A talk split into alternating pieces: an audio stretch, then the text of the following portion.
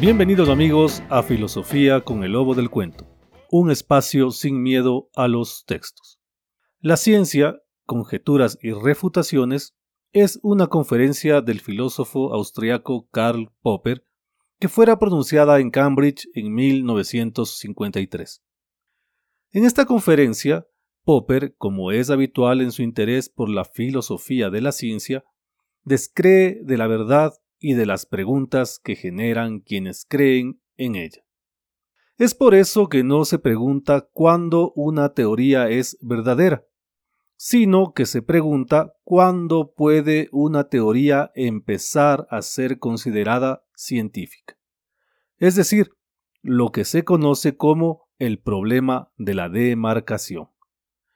Yo quería distinguir entre la ciencia y la pseudociencia sabiendo muy bien que la ciencia a menudo se equivoca y que la pseudociencia a veces da con la verdad, nos dice. En esta conferencia, Popper nos relata sus primeros entusiasmos por la teoría de la relatividad de Einstein, por la teoría de la historia de Karl Marx, por el psicoanálisis de Sigmund Freud y por la psicología del individuo de Alfred Adler y nos relata también cómo surgieron sus dudas, por lo menos con las tres últimas. Cito, ¿qué es lo que no anda en el marxismo? ¿El psicoanálisis y la psicología del individuo? ¿Por qué son tan diferentes de las teorías físicas, de la teoría de Newton y especialmente de la teoría de la relatividad? Fin de la cita. Para nuestro autor, estas teorías, aunque consideradas como científicas, tenían unos orígenes y unas características que más bien las acercaban al mito primitivo.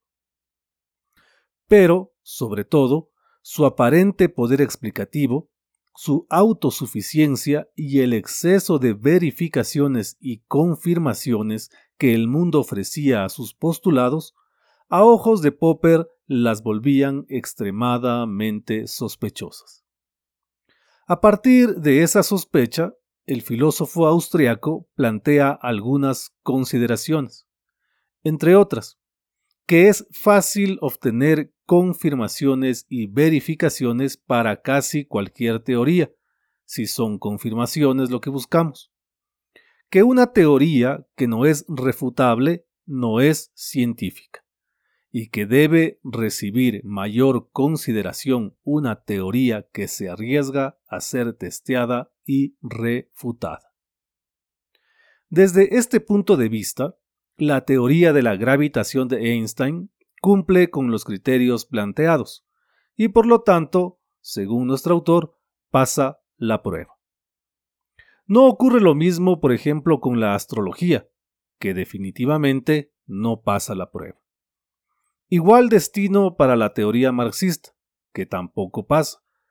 Cito, a pesar de los serios esfuerzos de algunos de sus fundadores y adherentes, adoptó finalmente esta práctica de adivinos. Fin de la cita. En lo que tiene que ver con el psicoanálisis de Freud y la psicología del individuo de Adler, que tampoco pasan la prueba, nuestro autor nos dice, abro comillas, las dos teorías psicoanalíticas mencionadas se encontraban en una categoría diferente. Simplemente no eran testables, eran irrefutables. No había conducta humana concebible que pudiera refutarlas. Cierro comillas.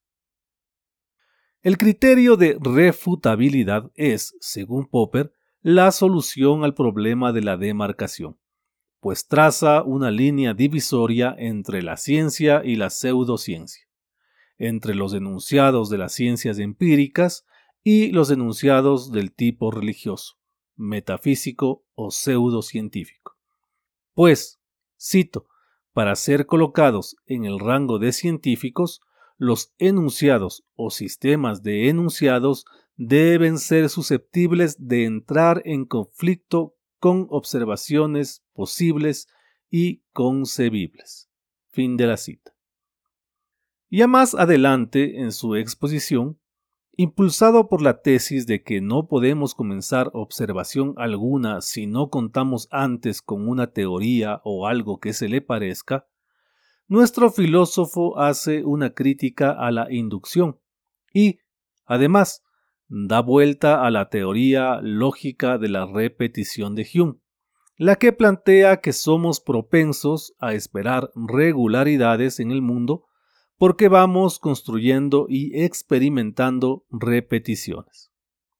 Para Popper, como ya anotamos, en primer lugar están nuestros intentos por imponer una interpretación del mundo y luego una dialéctica de ensayo y error, de conjeturas y refutaciones que nos llevan a reformular el conocimiento hasta alcanzar la hipotética refutación final.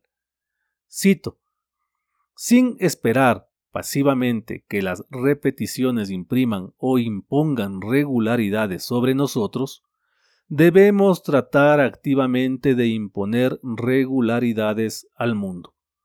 Debemos tratar de descubrir similaridades en él e interpretarla en función de las leyes inventadas por nosotros. Sin esperar el descubrimiento de premisas, debemos saltar a las conclusiones. Estas quizá tengan que ser descartadas luego, si la observación muestra que son erradas. Fin de la cita. Esta propensión a buscar regularidades y, tal como lo hacía Hume, afirmar que la fuerza de una creencia radica en su repetición, además de un error, esconde un peligro, el peligro de caer en una actitud dogmática es decir, aquella que busca y encuentra regularidades incluso allí donde no las hay, y todo además con ánimo de imponerlas. En la otra orilla, que es la que defiende Popper, tenemos la actitud crítica, la que afirma que la ciencia es un conjunto de conjeturas, de invenciones susceptibles de refutación y que, además, admite dudas y exige que hasta las teorías más fuertes sean sometidas a examen.